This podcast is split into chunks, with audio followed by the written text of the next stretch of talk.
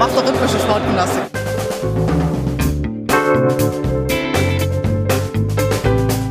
Themen rausarbeiten, neugierig sein, ähm, dieses journalistische Brainstorming, wenn man unterschiedliche Haltungen zu gewissen Themen hat, das richtig bis an die Grenzen zu bringen. Ich lebe das zumindest mit und denke da nicht mehr viel, sondern bin einfach da und bin in jeder Sekunde bereit zu reden, zu schildern.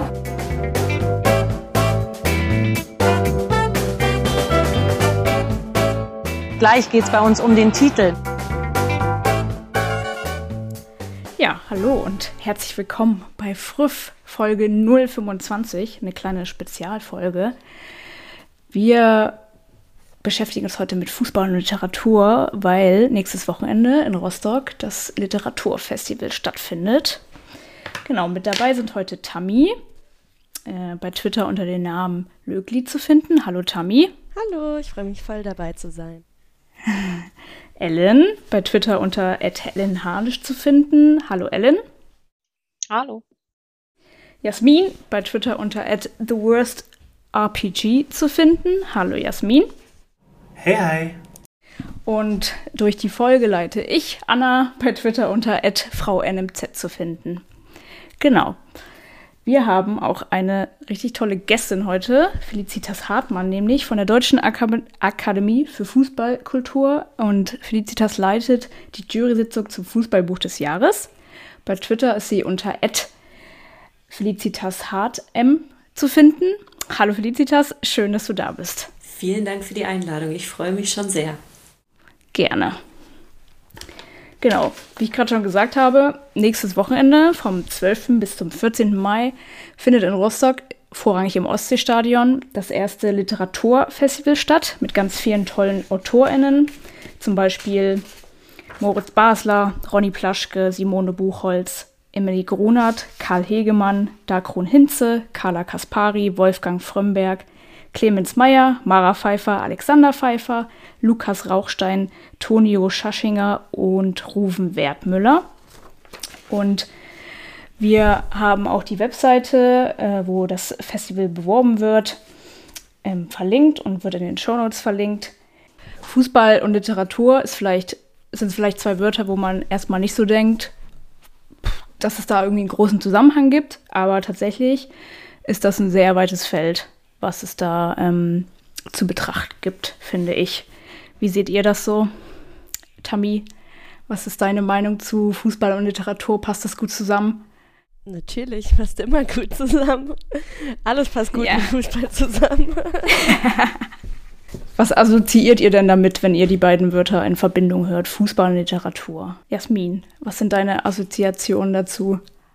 Also, es ist halt. Ähm glaube ich, ein Genre oder ein, ein, ein, Topos, der weniger belletristisch behandelt wird. Natürlich gibt es da gerade im Kinder- und Jugendbuchbereich viele Sachen, aber es sind dann halt doch viel Biografien, Sachbücher und dergleichen, also einfach äh, Beschäftigung mit dem Thema abseits äh, von eben erzählten Geschichten und sonst kommt es halt immer wieder eben als ein Rahmen für was anderes vor, weil es einfach so ein großes kulturelles Element ist, dass es immer wieder in der Literatur auch einfach äh, auftaucht, ohne jetzt notwendigerweise ein Buch über Fußball zu sein. Aber ja, es ist halt einfach derartig präsent, dass es äh, da nicht außen vor zu lassen ist in äh, allgemeinen Lebensbeschreibungen sehr oft. Und ja, was sich halt hauptsächlich mit Fußball beschäftigt, ist halt eben eher etwas, was sich mit dem real existierenden Fußball beschäftigt, als mit Fantasien äh, darüber. Ja, auf jeden Fall. Ellen, was sind deine Assoziationen, wenn du an Fußball und Literatur denkst? Also ich, ich lese generell sehr viel so, aber ich lese, habe ich jetzt in Vorbereitung auch auf die, die Sendung festgestellt, ungerne über Fußball. Also ich, ich habe ich habe auch gute Bücher gelesen und ich habe auch einige, die liegen jetzt auch alle schön neben mir, äh, damit ich keins vergesse. Ähm, aber so, so generell lese ich sehr wenig über Fußball. Also alles, was ähm, ja, was Jasmin auch schon gemeint hat, so was so in die Richtung, in die Richtung, ja, dann so mit Fantasie oder so, also da habe ich, glaube ich, auch ein Problem mit. Ähm, also so, ja, es ist schwierig. Also ich, ich Mara, die ist ja auch bei uns äh, im Podcast, die Mara Pfeiffer, die hat ja ähm, Krimis geschrieben, wo Fußball drin vorkommt. Oder habe ich jetzt, ähm, muss ich sagen, nicht gelesen bisher. Vielleicht äh, kann man mich auch überzeugen, das noch zu lesen. Aber das ist eben dieses, ich, ich lese das echt dann nur so als, weiß ich nicht, wie so eine Erweiterung von, von Artikeln, die man in der Zeitung liest, weil Artikel halt relativ kurz sind. Und dann einfach noch mehr Fakten und noch mehr mit den real existierenden Personen sich beschäftigen. Ja. Also das ist ja. so mein, meine Verbindung. Und dann eben auch, weil ich eine, meine, eine Abschlussarbeit über ähm, Frauenfußball geschrieben habe, habe ich auch sehr viel wissenschaftliches Zeugs darüber gelesen, was ich aber auch sehr interessant fand. Aber das weiß ich nicht, ob man das jetzt als Literatur direkt so bezeichnen kann. Ja, doch. Ja, sehr interessant auf jeden Fall. Deine Abschlussarbeit. Felicitas, du als Expertin sozusagen. Äh, was kommt dir in den Sinn, wenn du an Fußball und Literatur denkst? Ich beschäftige mich ja seit 2019 im Rahmen meiner Arbeit bei der Akademie sehr, sehr viel mit Fußballbüchern. Ähm, bei mir ist es ganz anders. Bei mir ist es wirklich so, dass ich fast ausschließlich Fußballbücher mittlerweile lese. Ich freue mich dann schon wieder drüber, wenn ich mal ein anderes Buch äh, in der Hand halte, das nichts mit Fußball zu tun hat. Ähm, und was mir vor allem in den Kopf kommt, ist, wie vielseitig Fußballliteratur eigentlich ist. Also es von Kinder- und Jugendbüchern über Fachliteratur auch, ähm, wie viele Biografien es gibt ähm, und wie wenige Romane in dem Zusammenhang, was meiner Meinung nach ein bisschen schade, meiner Meinung nach ein bisschen schade ist. Ähm, und auch wie wenig Fußballbücher eigentlich von Frauen geschrieben werden. Aber ich glaube, da kommen wir später ja auch nochmal genauer drauf. Aber ansonsten ist es einfach ein Thema, das man sehr vielseitig verwenden kann, wie ihr ja auch schon gesagt habt. Das ist nicht unbedingt nur ähm, ein Buch über das Spiel an sich, sondern was das auch für die Gesellschaft zeigt und wie man den Fußball eben mit einbringen kann in anderen Themen. Ja, auf jeden Fall. Also ich lese auch gerne über Fußball, aber tatsächlich auch oft so Taktikbücher, weil ich das mega interessant finde und spannend, äh, so die Sachen so hinter dem Spiel zu verstehen auch. Genau, Tammy, hast du noch was zu ergänzen? Wie ist dein Konsum von Fußballliteratur? Ja, ich merke auch, dass ich eigentlich zu wenig Romane lese oder ich habe mich gefragt, ob ich vielleicht eher so Romane gelesen habe, wo es so eine nebensächliche Rolle spielt, also nicht so im Mittelpunkt. Ich finde äh, deshalb Felicitas Perspektive auch total spannend, dass sie quasi nur Bücher in diese Richtung les, liest. Und also wenn ich so drüber nachdenke, dann fallen mir halt vor allem erstmal Kinderbücher so aus meiner Jugend und so ein, die mit Fußball zu tun hatten und gar nicht so eben gar nicht so viele Erwachsenenbücher, obwohl ich eigentlich auch weiß, dass es die gibt, aber irgendwie landen die dann doch auch nicht bei mir auf dem Lesestapel gerade. Aber es gibt trotzdem auch super viel, wo es eine Rolle spielt und wo ich heute eben auch dabei habe und genau. Genau, dann die erste, die erste Frage oder die ersten Fragen, die wir uns gestellt haben bei der Vorbereitung, sind ja so ein bisschen, welche Arten von Fußballliteratur gibt es und äh, welche haben wir schon gelesen oder auch geschrieben. Ähm, ja, ich glaube, sowas wie Roman und Biografien oder eher Biografien und Sachbücher sind da ja ganz vorne mit dabei. Chroniken über Vereine, Taktikbücher und was Tammy auch gerade schon gesagt hat, Kinder- und Jugendbücher. Was habt ihr schon so für Fußballbücher gelesen, Ellen? Kannst du da, du hast dann wahrscheinlich einen ganz großen Fundus. Ähm, ich kann natürlich erstmal wunderbar mit dem ersten Fußballbuch, was ich überhaupt gelesen habe, mit 14. Das war die Biografie von Oliver Kahn. Mhm.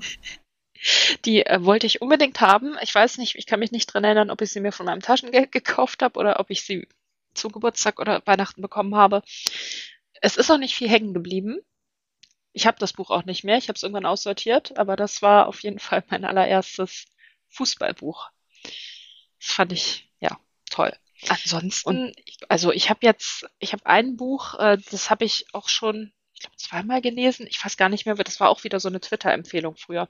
Ähm, von Gwendolyn Oxenham, Under the Lights and in the Dark, ähm, Untold Stories of Women's Soccer. Und das sind so Sachen, äh, wo man dann eben sehr viel erfährt, was so abseits des Spielfeldes so passiert. Und in diesem Buch äh, kommen auch, also da kommen halt Spielerinnen vor, da kommt Martha drin vor, Ellie Long. Es sind halt Spielerinnen, die man kennt, aber es kommen auch Spielerinnen äh, drin vor, die man nicht kennt, von denen man jetzt vielleicht nichts gehört hat, aber die halt unglaubliche Sachen erlebt haben. Also das Buch ist von 2017 und das ist jetzt, also wenn man sich überlegt, wie der Frauenfußball jetzt sich entwickelt hat, also das, der entwickelt sich ja sehr, sehr, sehr schnell und dann sind die paar Jahre gefühlt, ist das 15 Jahre her, so wenn man sich das nochmal anguckt. Ähm, da sind Sachen drin, also von Spielerinnen, die, die wirklich in der Weltgeschichte rumgekommen sind, weil die einfach nur, die wollten halt einfach nur Fußball spielen und das war dann in deren Heimatländern nicht möglich. Äh, da ist eine Spielerin aus den USA, die dann plötzlich, weil da die, ähm, die Vorgängerliga von der NWSL, äh, ja, wie nennt das, wie nennt sich das auf Deutsch, gefoldet ist. also wurde, wurde alles zusammengebrochen ist und plötzlich standen sie da alle da und hatten keine Liga mehr, wo sie spielen konnten. Und das ist eine Spielerin, äh, die ist dann, äh, die heißt Danny Foxhoven. Kennt man jetzt so nicht, würde ich sagen. Also ich kannte sie jedenfalls nicht. Und die ist dann nach Russland gegangen in die russische Liga und hat da sehr interessante, sehr verstörende Dinge erlebt, die alle in diesem Buch stehen. Und die, äh, die Frau, die das geschrieben hat, die Gwendolyn Oxenham, das ist äh, selber mal eine Spielerin gewesen auf College-Niveau, die auch nach Brasilien gegangen ist, um Fußball spielen zu können. Und die hat äh, Creative Writing studiert und man merkt das halt, wie das geschrieben ist. Man, das ist wie so eine, das ist wirklich, also es ist ein Tatsachen, es, es ist nichts erfunden, aber es liest sich so wie ein Roman. Und das ist so die perfekte Kombination, die ich bisher dann vergeblich bei anderen Büchern gesucht habe. Deswegen bleibe ich immer bei diesem Buch hängen. Also würdest du sagen, diese Twitter-Empfehlung hat sich auf jeden Fall gelohnt? Äh, ja, das ist das beste Buch, was ich jemals über Fußball gelesen habe. Okay und auch mehrfach, also da sind noch ganz andere Geschichten drin über Farrah Williams, die, die ehemalige englische Nationalspielerin, die lange Zeit obdachlos war und das verheimlicht hat und die dann auch äh, deswegen so ein, ich glaube, es ist so ein Turnier gegründet hat, ähm, um dann, wo dann eben Obdachlose Fußball spielen können. Es sind, sind ganz, die, die, ach, ganz, ganz interessante Sachen da drin. Das ist eine ganz wilde Mischung und sehr, sehr, sehr cool geschrieben.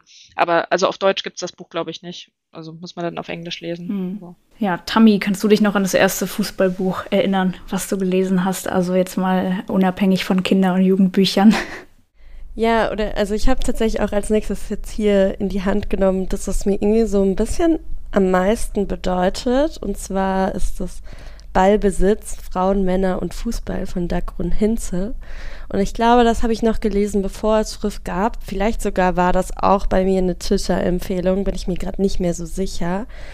Aber das liest sich ein bisschen mehr wie so ein Essayband zu der Bedeutung von Fußball und eben äh, spricht halt sehr viele so wichtige sexistische Dinge an, die mir damals erst quasi durch das Buch bewusst geworden sind, dass das halt wirklich Sexismus irgendwie so ist oder warum Frauen im Fußballkontext nicht so ernst genommen werden. Und deshalb fand ich das damals äh, super bereichernd. Ich glaube, ich würde nicht allen Takes, die die Autorin macht, zustimmen. Ich weiß einfach, dass ich nicht mit allem so d'accord war, aber ich fand das äh, mega spannend zu lesen und da waren einfach Gedanken drinne, durch die ich damals zum ersten Mal so diese Ungleichheit, die ich eigentlich als Spielerin selbst und so immer auch schon gespürt habe, aber die nicht so greifen konnte. Das hat das für mich super greifbar gemacht. Ähm, ich glaube auch so lapidar wie eben, warum Frauen immer Abseits erklären müssen, um sich bei Männern zu behaupten und bla. Ähm, und deshalb finde ich, ist das für mich so in meiner Erinnerung so das erste wichtige Fußballbuch, das ich gelesen habe. Mir ist auch so beim drüber nachdenken übrigens aufgefallen, so aus Büchern beziehe ich voll oft solche Fußballfakten, aber wenn ich drüber nachdenke, fallen mir immer zuerst Filme mit Fußballbezug, also Frauen- und Fußballbezug ein, anstatt jetzt Bücher, obwohl ich super gerne lese, ich weiß auch nicht, aber ich habe dann trotzdem eher die Bilder zuerst vor Augen anstatt die Bücher, warum auch immer. Das Fernsehen schadet mir, glaube ich. ja. Ja, Felicitas, wie war das bei dir? Was war das erste Fußballbuch, was du gelesen hast? Wahrscheinlich war das erste Fußballbuch, das ich unbewusst in der Hand hatte, ein Buch über meinen Lieblingsverein, über den ersten FC Nürnberg. Ähm, das erste Buch mit Fußballkontext, das ich, glaube ich, wirklich bewusst gekauft habe war ein äh, Thriller von Philip Kerr, der Wintertransfer, der, bei dem es eben um einen toten Cheftrainer geht und der Co-Trainer muss dann den, den Mordfall quasi mit aufdecken. Ähm, das heißt, das erste war wirklich eine fiktionale Geschichte. Ähm, ein Buch, das ich in den letzten Jahren aber besonders schön fand und ein Genre, das wir noch nicht genannt haben, war ein Graphic Novel. Äh, das heißt Ein Leben für den Fußball von Julian Voloy und Massa Bodelek. Ähm, oder Mazin, ich weiß es den Namen gar nicht, wie man den ausspricht, aber das fand ich auch fantastisch, weil es einfach jetzt häufiger kommt, dass das Fußball auch in äh, Graphic Novels Einklang findet und da behandelt wird. Ähm, und ein anderes Genre, das wir noch nicht hatten, waren auch Bildbände, die für mich auch mit zur Literatur mit dazu zählen. Und dass da auch wunder, wunderschöne Bücher ähm, zum Thema Fußball gibt. Ja, auf jeden Fall. Das ist bei mir auch ähnlich. Also ich glaube auch das erste Fußballbuch, was ich so bewusst, mehr oder weniger bewusst gelesen habe, war auch irgendein Buch über meinen Lieblingsverein, den FC Schalke. Also irgendwie, da gibt es ja ganz viel, irgendwie 111 Gründe, den FC Schalke zu lieben oder sowas. Ja, Jasmin, wie war das denn bei dir? Wann bist du das erste Mal mit so Fußballbüchern oder einem Fußballbuch in Berührung gekommen? Ich glaube, das war durchaus in meiner Kindheit schon eine Präsenz, weil mein Vater halt Sachen im Regal stehen hatte. Sowas wie irgendwie der ein Turnierbuch zur WM 1982 in Mexiko oder so etwas. Also, ähm, ja, halt einfach eben so diese dicken, so eine Mischung aus Bildband und äh, ja, so eine nostalgische Aufbereitung des Turniers. Äh, da hatten wir auf jeden Fall ein paar im Regal, die ich sicherlich auch mal rausgenommen und gelesen habe.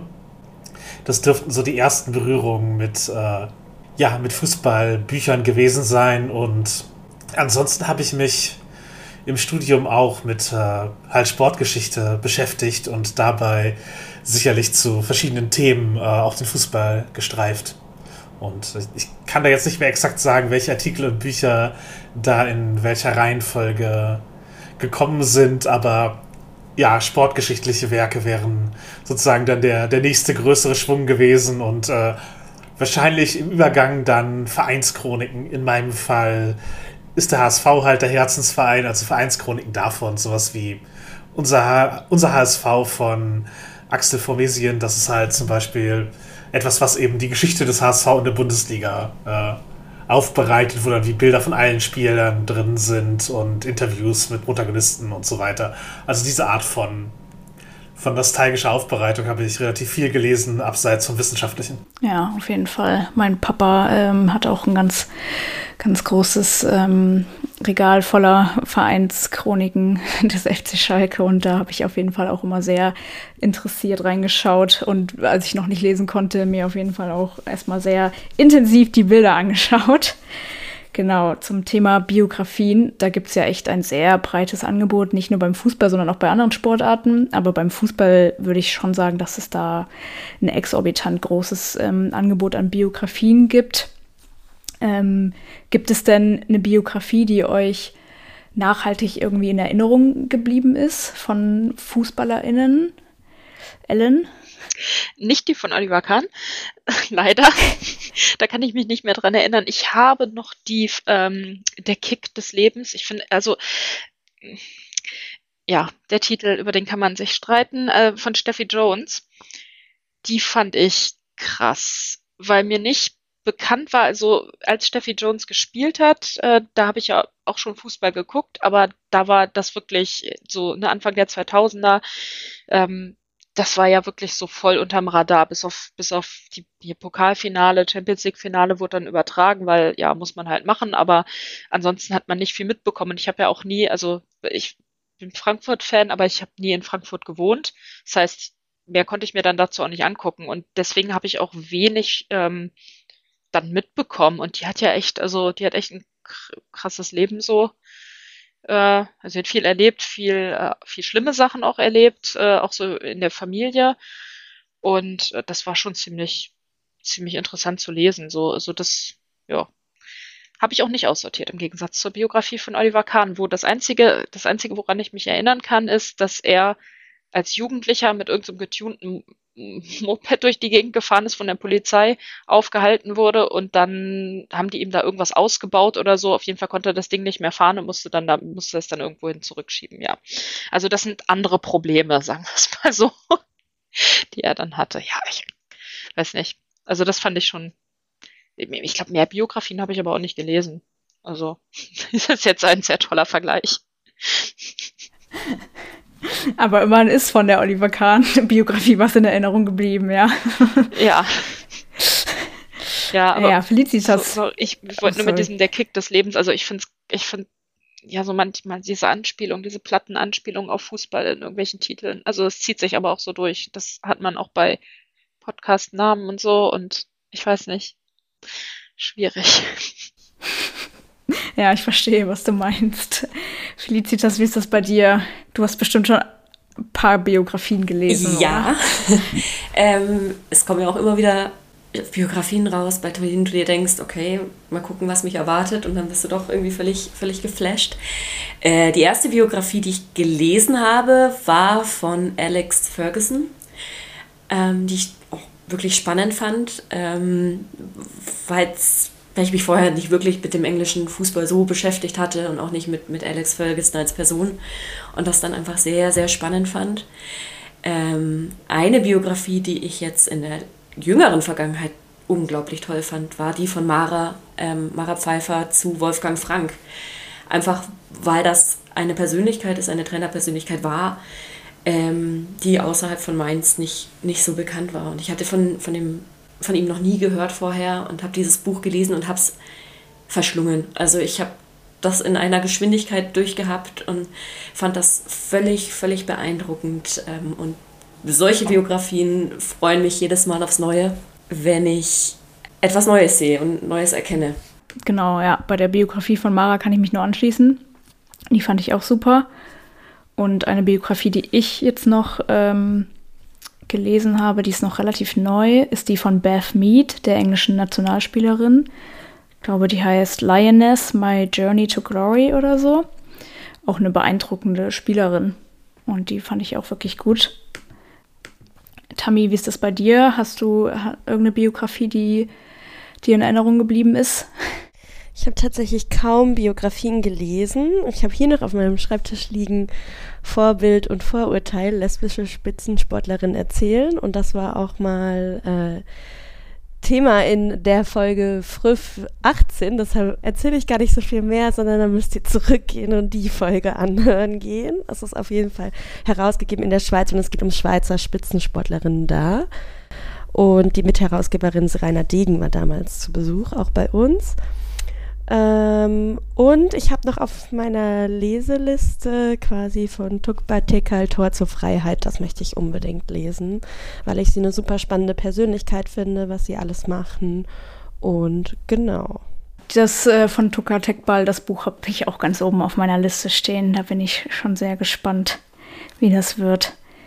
Jasmin, hast du eine Biografie, die dich irgendwie beeindruckt hat oder so? Ich muss gestehen, dass ich gar nicht so viele gelesen habe und dann meist von Personen, wo ich davon ausgehen kann, dass, es, dass das einfach, weil ob der Person interessant wird. Also zum Beispiel habe ich äh, hier Ernst Happel, Genie und Grandler von äh, Klaus Dermuths gelesen, aber ein Buch über Ernst Happel schreiben ist halt sozusagen fast zwangsläufig unterhaltsam. Man kann halt keine Biografie über ihn schreiben, die, die langweilig wäre. Also sozusagen, da ist halt einfach das, äh, ja, einfach die Person, die dort äh, besprochen wird, auf eine Weise interessant, dass man halt eigentlich nur noch äh, was drumherum stricken muss. Was das nicht heißt, dass es eine ähm, schlechte Biografie gewesen wäre oder irgendetwas in die, in die Richtung, aber es ist halt ein, sozusagen, es hat mich mehr die Person beeindruckt als äh, jetzt die konkrete Aufbereitung. Und äh, oft gibt es dann ja halt auch, eine Person hat, dies, äh, hat diesen Fußballer geclaimed und dann gibt es da jetzt ein Werk zu und äh, damit äh, lebt man dann weiter. Und wenn es äh, eine interessante Person ist, ist es ein gutes Werk und sonst ist die Person halt immer noch interessant und ja, also ich habe hab jetzt keine, die ich unbedingt ähm, handwerklich äh, herausstellen will, ähm, Maras Recherche weiß ich auf jeden Fall auch zu schätzen. Also es, äh, da habe ich schon gemerkt, dass da viel drinsteckt in dem, in dem Buch. Aber sozusagen ohne den persönlichen Bezug hätte ich mir jetzt diese Wolfgang Frank-Biografie nicht gekauft, weil ähm, es ja immer mehr Bücher gibt, als man Zeit zum Lesen hat und dann sozusagen meine Aufmerksamkeit komplett einem einzelnen Fußballer zu widmen, braucht halt schon irgendeinen Anreiz. Ja, das ist äh, auf jeden Fall verständlich. Ja, bei Sachbüchern, da hast du, Jasmin, nochmal so eine Differenzierung gemacht in unserer Vorbereitung. Äh, willst du dazu vielleicht nochmal was äh, sagen? Das fand ich sehr ähm, schön geschrieben. Ähm, ja, also es gibt da wahrscheinlich äh, verschiedene Genres und Zielgruppen und das eine ist auf jeden Fall, hatte ich ja schon genannt, das Nostalgische.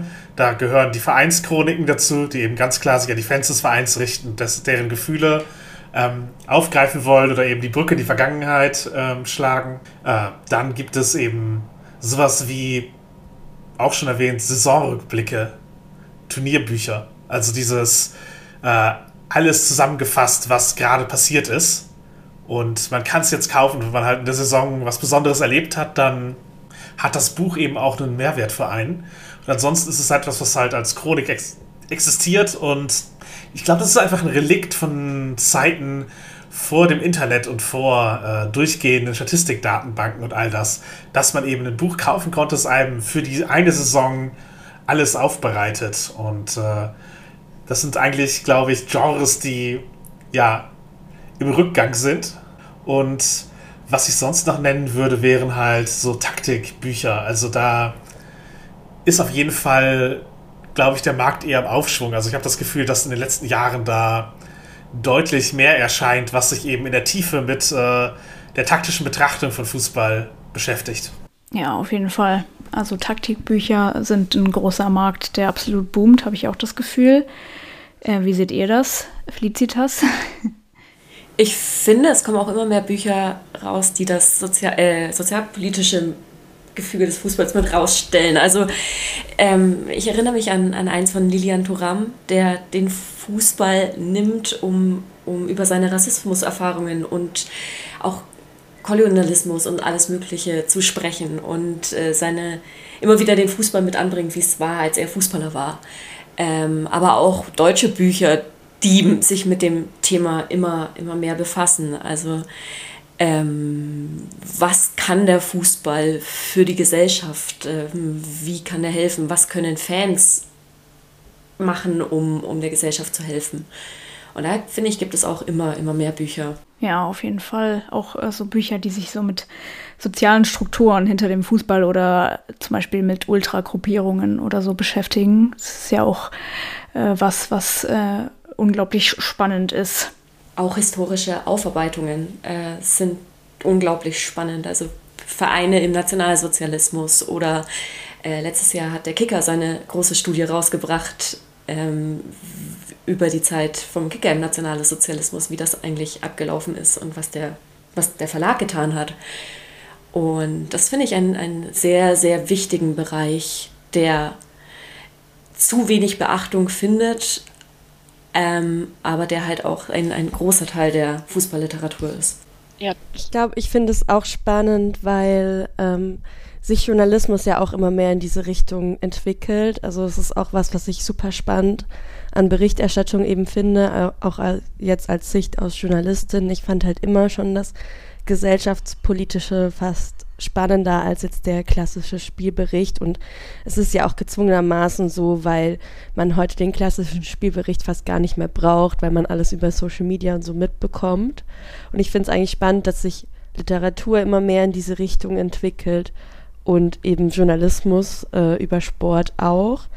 Und ähm, mir ist auch nochmal eingefallen, was ich auch an dem Dagrun Hinze Buch so spannend fand, sie ist übrigens auch an dem Literaturfestival, war, dass es darum ging, dass in der Geschichtsschreibung, dass es immer nur um Männerfußball geht und dass geschichtsträchtige Fußballnächte immer nur Männerfußball zitiert wird, aber nie Fußball der Frauen quasi so.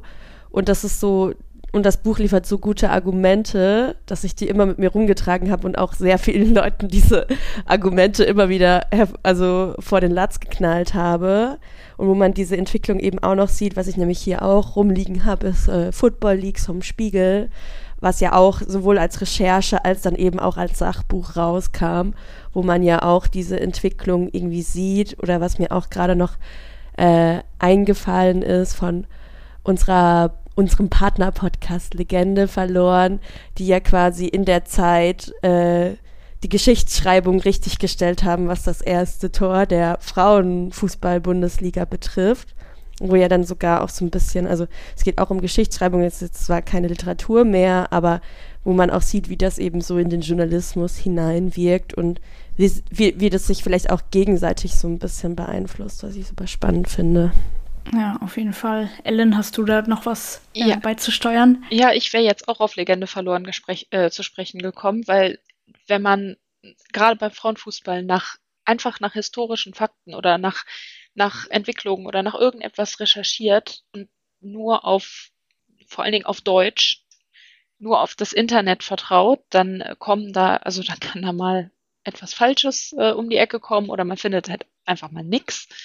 Und da ist es meiner Erfahrung nach auch sehr, sehr viel hilfreicher, Bücher in Büchern zu recherchieren, nach Büchern zu gucken, in Archiven natürlich auch, Zeitungsarchive, das habe hab ich jetzt selber nicht gemacht, das haben die anderen gemacht, aber ähm, da sind die Sachen teilweise wirklich besser aufgearbeitet und da haben sich Leute sehr, sehr, sehr viel Mühe gegeben, die diese Bücher, äh, ja, die diese Bücher recherchiert haben, geschrieben haben und wahrscheinlich auch sehr dafür kämpfen mussten, diese Bücher irgendwie veröffentlichen zu können. Das finde ich ist auch also sehr, sehr, sehr, eine sehr, sehr gute Quelle, einfach eine Informationsquelle, was man jetzt vielleicht heutzutage nicht mehr so denken würde, weil gerade so junge, also jüngere Leute, als ob ich alt bin, aber äh, die noch jüngeren Leute, ähm, die gucken dann ja doch eher im Internet und findet man nicht immer alles. Nee, und ich glaube, das ist halt auch gerade,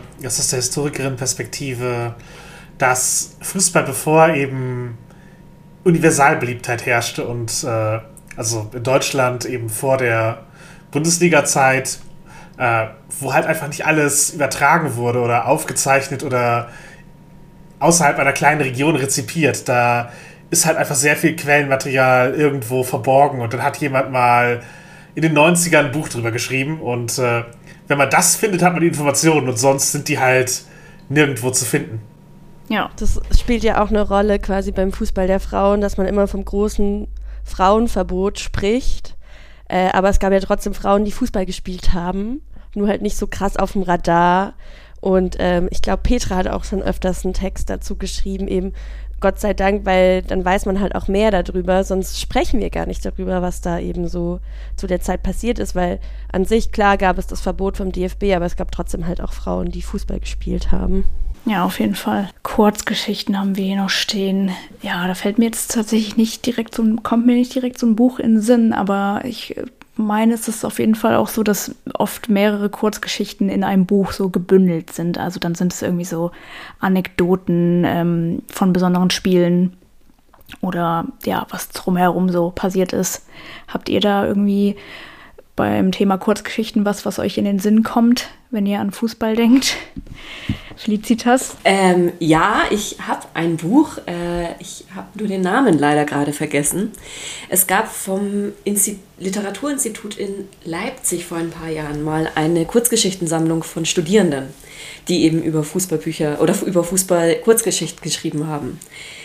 Ähm, was ich auch total spannend fand, weil es sehr, sehr vielseitig war. Tammy, hast du da was, was dir an den Sinn kommt, wenn du an Kurzgeschichten denkst? Also es ist mega witzig, weil ähm, mir irgendwie aufgefallen ist, jetzt im Rahmen, dass ich also für diese Podcast-Folge nochmal drüber nachgedacht habe.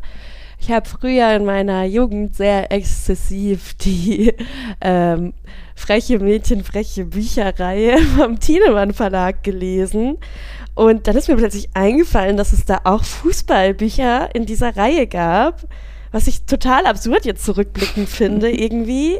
Und da gab es mehrere solcher Kurzgeschichtenbände. Übrigens alles von, also das sind auch alles äh, Bücher, die von Frauen für eben junge Mädchen verfasst wurden. Also das sind alles Autorinnen, die dann darüber gespielt haben. Ich echt gefragt, ob dann quasi gesagt wurde, ja, Fußball kommt gut an in Deutschland, jetzt müsst ihr das auch. Also es gab auch äh, wirklich mehrere Bände, ich habe mir das auch nochmal rausgeguckt, so äh, aus feministischer Perspektive heute finde ich die Bücher ein bisschen verklärt, weil es oft so war, Mädchen verliebt sich in irgendeinen Typ. Ich habe auch nochmal so die Inhaltsangabe gelesen. Die eine fängt nur an, Fußball zu spielen, weil irgendein Trainer, dass sie sich in irgendeinen Trainer verknallt und sie will ihn halt impressen, so.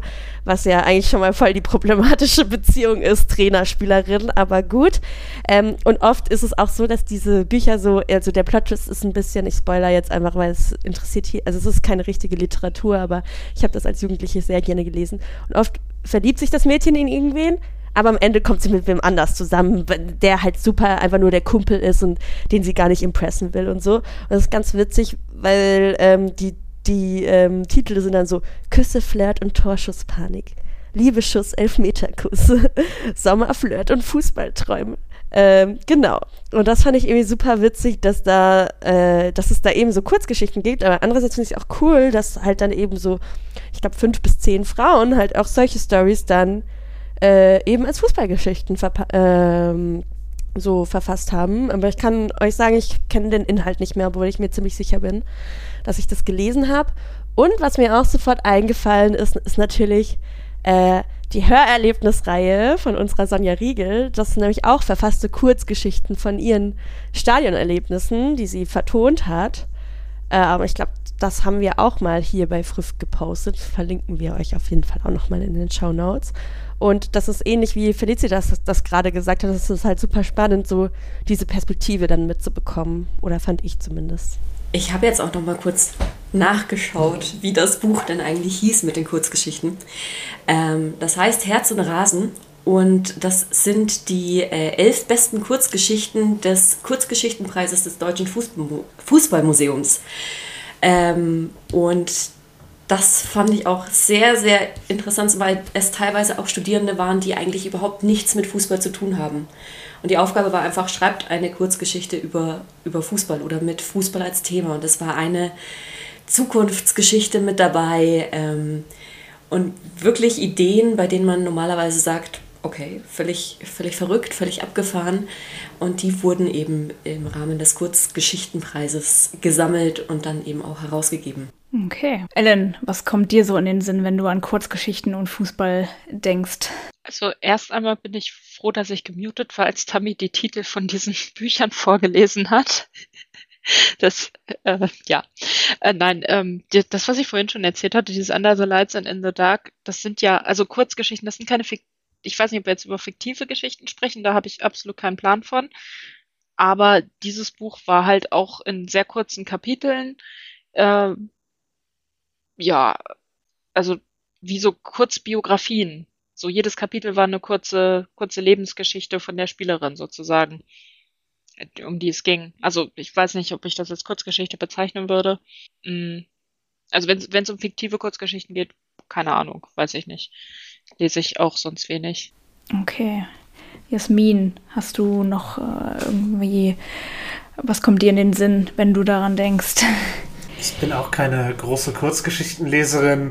Manche Sachen, die jetzt halt in Zeitschriften oder sowas erscheinen, werden ja in dieser Form aufbereitet oder auch Internetartikel und so etwas. Ähm, also es ist halt fast sich wie eine Kurzgeschichte liest, aber bei mir wären es dann halt auch eher die Sammlungen an Anekdoten oder so etwas, die aufbereitet werden, um halt irgendein Gefühl von einem ja, vergangenen Spiel oder so etwas ähm, einzufangen. Also auch wieder die, die historische Betrachtung und äh, wo es dann halt manchmal keine ganze Biografie trägt oder die Energie eben noch niemand geleistet hat, eine ganze Biografie über eine Person zu schreiben, gibt es dann dennoch so ja, kurze Aufbereitungen und Momentaufnahmen, also eher ja, halt als so eingebundene Elemente in einem, in einem größeren Kontext.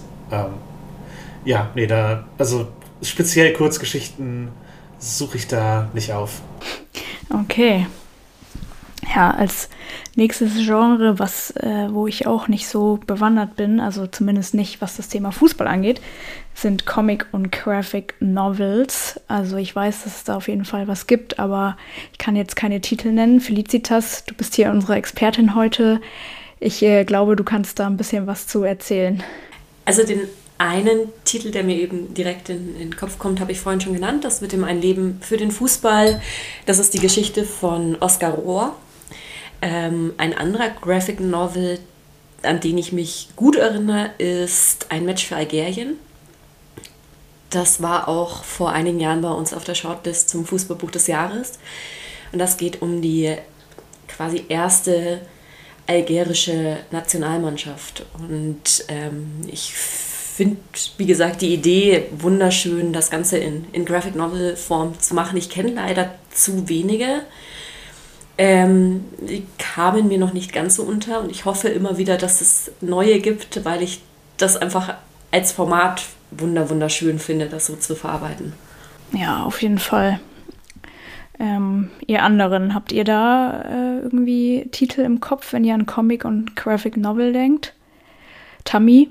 Nee, leider nicht, aber ich nehme da gerne Empfehlungen entgegen. Jasmin, was kannst du denn empfehlen? Ähm, ich weiß nicht, ob es jetzt komplette Empfehlungen sind, aber in Japan sind ja gerade so Sportgeschichten ein Ding und äh, da gibt es auch natürlich Fußball-Mangas, äh, die sich um Mannschaftsgefüge und dergleichen drehen und dann eben fiktive Figuren verfolgen. Shoot oder Days, halt sehr einfache englische Titel, äh, wären da beide momentan relativ äh, äh, erfolgreich und auch äh, teilweise für eben Serienadaptionen angedacht. Das wollte ich erwähnt haben, ist halt auch ein Genre mit eigenen Konventionen, äh, äh, diese Art von Sportmanga, aber da wird Fußball eben auch äh, nicht außer Acht gelassen, sondern eben äh, ja, aufgegriffen und äh, behandelt. Die, das sind auf jeden Fall zwei äh, ja, Fußball-Comics, Graphic Novels, die ich nennen wollte. Ansonsten als allgemeines kulturelles äh, Relikt, das sich so durchzieht und eigentlich im Zeichentrickfilm nochmal wieder äh, gefunden hat, ist sozusagen das, in Anführungszeichen, Fußballspiel bei Werner. Äh, als 90er Jahre Comic und dann äh, auch Zeichentrickreihe, wo es halt im Grunde darum geht, dass jemand einen Fußball in eine Menge wirft und dann äh, sozusagen das kommentiert auf äh, norddeutsche Art. Und es ist halt auch ein, äh, einfach ein ein, ikonisches äh, Bild des deutschen Zeichentrickfilms, das da aus diesem Comic entstanden ist. Ja, stimmt. Ich glaube, das äh, ist sehr bekannt. Ellen, hast du äh, was zum Thema Comic, äh, Graphic Novels? Nee, gar nicht. Nee, okay. Dann ist das nächste Genre, was auch relativ groß ist, finde ich, Kinder- und Jugendbücher. Und äh, da kann ich ja auch mal ein bisschen was zu sagen. Also es gibt natürlich auch ganz viele so Bücher für ähm, Kinder, die gerade in die Schule gekommen sind, beziehungsweise in der Grundschule sind, ähm, in also verschiedenen Schwierigkeitsstufen, die Fußball als Thema haben, ist mir aufgefallen. Und dann natürlich Detektivgeschichten wie die drei Fragezeichen. Da gibt es auf jeden Fall auch mehrere Bände, die sich mit Fußball und Kriminalfällen rund um den Fußball beschäftigen. Genau, und eine Empfehlung von mir ist die Reihe, die heißt Little People Big Dreams und da werden so ähm, berühmte Persönlichkeiten, ja, das sind Bilderbücher, ähm, aufgegriffen und es wird dann ganz kurz in kindgerechter Sprache über deren Leben erzählt und da gibt es auf jeden Fall ein Band über Pelé und einen über Megan Rapinoe, genau. Habt ihr zum Thema Kinderbücher eine Empfehlung oder allgemeinen Input dazu? Wer möchte anfangen? Tammy. Ja, Tammy, wiederhol doch nochmal diese tollen Titel von vorhin. Genau. ja, also ich, wie gesagt, ich bin mir nicht so sicher, ob das noch so zeitgemäß ist, aber das war halt was, was meine Jugend enorm begleitet hat. Das waren natürlich auch andere äh, Bücher von dieser Reihe, aber ich finde es eigentlich schon cool, dass es trotzdem auch um Fußball ging. So, das ist mir irgendwie heute so random eingefallen. Dann, ähm, mir, also ich habe so das Gefühl, die Sachen, die mir einfallen, die sind alle nicht mehr so krass zeitgemäß, aber was meine Kindheit und Jugend enorm geprägt hat, ist natürlich auch wilde Kerle. Wobei ich sagen muss, ich fand die Bücher nicht so geil. Und ich weiß aber auch, dass ich so äh, eben männliche Kumpels oder Freunde hatte. Und dann ist man da ins Zimmer gekommen. Und das ganze, die hatten keine Bücher außer diese ganze wilde Kerle-Reihe in ihrem Regal so irgendwie. Und ich habe das angefangen zu lesen. Ich habe wirklich als Kind noch fast viel mehr gelesen als jetzt und ich fand das nicht, das hat mich nicht so gekickt. Ich fand andere Sachen einfach spannender. Also ich finde Wilde Kerle ist gar nicht so gut geschrieben oder zumindest habe ich das so in Erinnerung als, als mein Kind ich quasi so. Es war einfach, ich war nicht das Publikum, das das angesprochen hat. Dann habe ich mir auch noch aufgeschrieben Teufelskicker, wobei ich da mehr auch die Hörspiele gehört habe mit meinem Bruder zusammen. Und ich glaube, sowohl bei Teufelskicker als auch bei Wilde Kerle ist halt auch so ein bisschen das Problem, dass es dann immer nur ein Mädchen gibt, das dann halt Fußball spielt, irgendwie so. Was ich natürlich jetzt aus so jetziger Sicht betrachtet auch nicht so cool finde. Ähm, ich habe tatsächlich sogar erst neulich mal die ganzen Wilde Kerle Filme auch wieder geschaut. Und klar sind da einige Stellen schlecht gealtert, aber man kann es eigentlich schon auch noch gut schauen und es ist einfach was super Emotionales, was so meine Kindheit auch begleitet hat und was halt doch irgendwie cool war. Und es war trotzdem auch cool, dass es eben das eine Mädchen gab, das da Fußball gespielt hat, was für mich schon auch einen sehr hohen Identifikationswert hatte. Und Vanessa war halt einfach auch ein sehr cooles Mädchen, muss man ja auch dazu sagen. Und dann ist mir natürlich noch eingefallen, gibt es natürlich auch Conny spielt Fußball, das ich safe hatte. Ähm, und ja, also ich habe genauso geliebt Conny tanzt Ballett, aber es gibt, Conny hat halt eben auch Fußball gespielt. Conny ist einfach cool und ähm, das ist ja immer noch sehr zeitgemäß und kommt bei heutigen Kindern ja auch immer noch sehr gut an. Ähm, genau, das sind so die Kindersachen, die mir sofort, die ich sofort vor Augen hatte und die auf jeden Fall meine Kindheit und Jugend geprägt haben. Stimmt, die wilden Kerle habe ich ganz vergessen aufzuzählen. Aber da fand ich auch die Filme besser als die Bücher, muss ich ehrlich ja, sagen. Das stimmt. Wobei, ähm, was mir noch zu deinen drei Fragezeichen eingefallen ist, ich glaube, bei drei Fragezeichen gab es auch häufiger, dass die Frauen auch, also äh, ich glaube vor allem bei so ganz alten Folgen, ich meine, irgendeine, ich glaube, Peters Freundin oder so spielt, glaube ich, sogar Fußball. Kelly. Ich weiß nicht, ob ich es richtig in Erinnerung habe. Kelly spielt, glaube ich, Fußball. Bin mir nicht sicher. Ja, ich glaube nämlich auch. Aber das ist ja, ja in den USA also, und in den USA ist das ja ein genau. Frauensport, in Anführungszeichen. Drei Fragezeichen haben ja im Grunde als eine US-Serie angefangen und haben dann in Deutschland unendlich viel länger weitergelebt, aber sozusagen in den frühen Folgen ist es deswegen wahrscheinlich eben als ein Frauensport äh, belegt, weil das damals der, der Zeitgeist in den USA gewesen ist, als äh, junge Leute da geschrieben wurden und äh, Wahrscheinlich ist es deswegen auch als Element verschwunden oder nicht mehr so relevant, weil es eben dann von deutschen Redaktionen weitergeschrieben wurde. Und äh, ja, ich bin gar nicht so tief in der Jugendliteratur drin, muss ich gestehen. Und habe auch relativ wenig ähm, gelesen äh, als Kind dahingehend.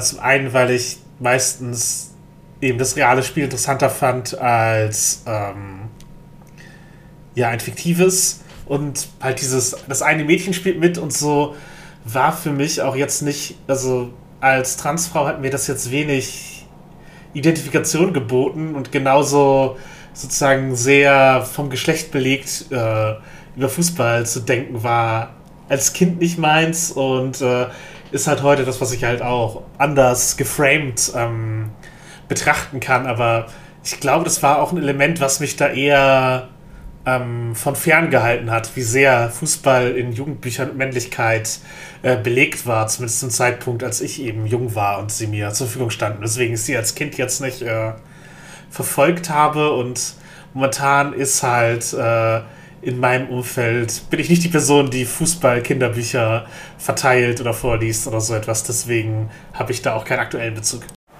Ja, Ellen, wie ist das bei dir? Hast du da Assoziationen? Nee, wenig. Ich, ich kann mich nicht dran erinnern, ob ich wilde Kerle gelesen habe oder nicht. Weiß ich gar nicht. Ich, drei Fragezeichen habe ich nie gelesen, sondern nur gehört und ich weiß, dass ich die Fußballfolgen fast alle nicht mochte. ich weiß nicht mehr. Also die, ich, ich höre das auch teilweise immer noch, äh, ne, drei Fragezeichen, aber ich, ich höre diese Fußballfolgen nicht. um, ja, nee, sonst, ich habe sonst keine Kinderbücher, Jugendbücher, irgendwas über habe ich nie gelesen. Das hat mich auch nie, also ich habe auch nicht danach gesucht, ist nichts, was mir irgendwie was ich gebraucht hätte, glaube ich. Aber ich habe auch nicht selber Fußball gespielt, also weiß nicht, das damit zusammenhängt. Also ich, da war dann auch nichts, womit ich mich hätte identifizieren können. Ja, Felicitas, wie, ich bin sehr gespannt, was du jetzt zu erzählen hast. Also bei uns, gerade in der, in der Akademie, ist der Fokus natürlich auch auf Büchern für Erwachsene. Ähm, ich weiß, weil wir da in Zusammenarbeit mit ähm, Kick-In eine, eine Online-Reihe hatten während der Corona-Zeit und da haben wir ein Buch von den drei Fragezeichen Kids vorgestellt, das in Kooperation mit den Kids-Clubs ähm, der Bundesliga und der zweiten Liga und der DFL entstanden ist. Ähm, deswegen weiß ich, dass es auch da einige Bücher gibt von den drei Fragezeichen Kids mit Fußball. Ein Buch, ein Kinderbuch, ähm, das ich total schön fand, war Storm oder die Erfindung des Fußballs von Jan Birk. Da gab es auch noch einen zweiten Teil. Das geht um einen kleinen Jungen, der eigentlich lieber Wikinger, Wikinger werden möchte, aber dann quasi den Fußball erfindet. Ähm, das fand ich total schön. Und was oder eine Institution, die sich vor allem mit Fußball, Kinder- und Jugendbüchern beschäftigt, ist die Litcam äh, aus Frankfurt. Die verleihen nämlich seit fünf Jahren äh, den Lesekicker. Und das ist eben der Fußball- Jugend- und Kinderbuchpreis. Ähm, mit einer Jury aus verschiedensten Bereichen. Da sind auch immer FußballerInnen mit dabei. Und die küren eben die besten Bücher für Kinder und Jugendlichen in Zusammenarbeit mit Schulen in ganz Deutschland. Das heißt, da können die Kinder auch mitentscheiden, was ist ihr Lieblingsfußballbuch. Ähm, und das finde ich sehr, sehr, sehr, sehr schön, dass die Kinder auch gehört werden. Ja, auf jeden Fall. Ja, als letztes habe ich hier noch stehen Bildbände. Dazu kann ich auch relativ wenig sagen. Also wie gesagt, mein Papa hat einen ganzen Dachboden voll mit ähm, ähm, so Chroniken über ähm, äh, Saisons von Schalke. Aber ich persönlich bin bei Bildbänden, also ich glaube nicht, dass ich mir eins zulegen würde, sondern äh, in der Hoffnung, dass ich die irgendwann mal übergeben bekomme von meinem Vater.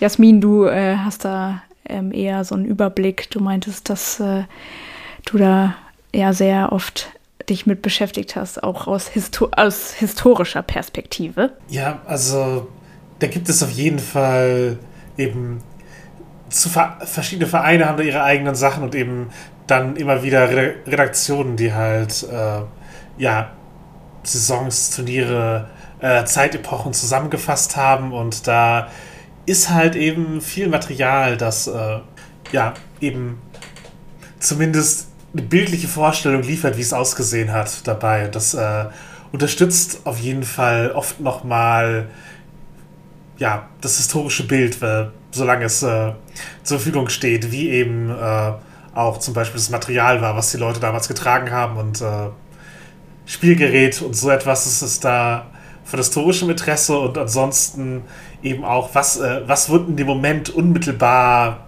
festgehalten? Also, was war die erste Erinnerung oder die erste Aufba Aufarbeitung eines Turniers oder Ereignisses oder natürlich, wie möchte ein Verein in Erinnerung bleiben? Welche Bilder werden da ausgesucht? Das ist halt äh, so auf der eben interessant und ansonsten finde ich es halt eben manchmal doch auch hilfreich, Sachen illustriert äh, zu bekommen. Und meistens gab es da halt immer das eine offizielle WM-Buch oder das eine offizielle EM-Buch und so weiter und dann eben erst im Nachgang andere, die sich da um die Aufbereitung gekümmert haben. Also da hat die FIFA auch durchaus äh, oder die UEFA Publikationsrechte ähm, an Verlage verkauft und dergleichen.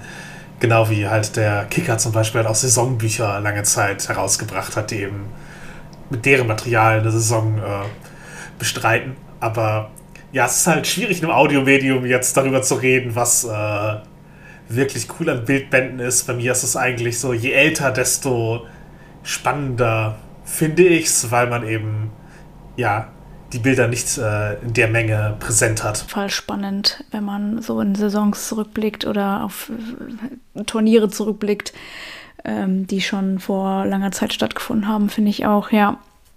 Wie ist das bei den anderen? Habt ihr euch irgendwie so mit Bildbänden zu Weltmeisterschaften, Europameisterschaften von euren Vereinen oder so auseinandergesetzt? Ellen? Nee, bisher nicht, aber also das hat mich jetzt gerade sehr, also ich könnte mir welche zulegen, so.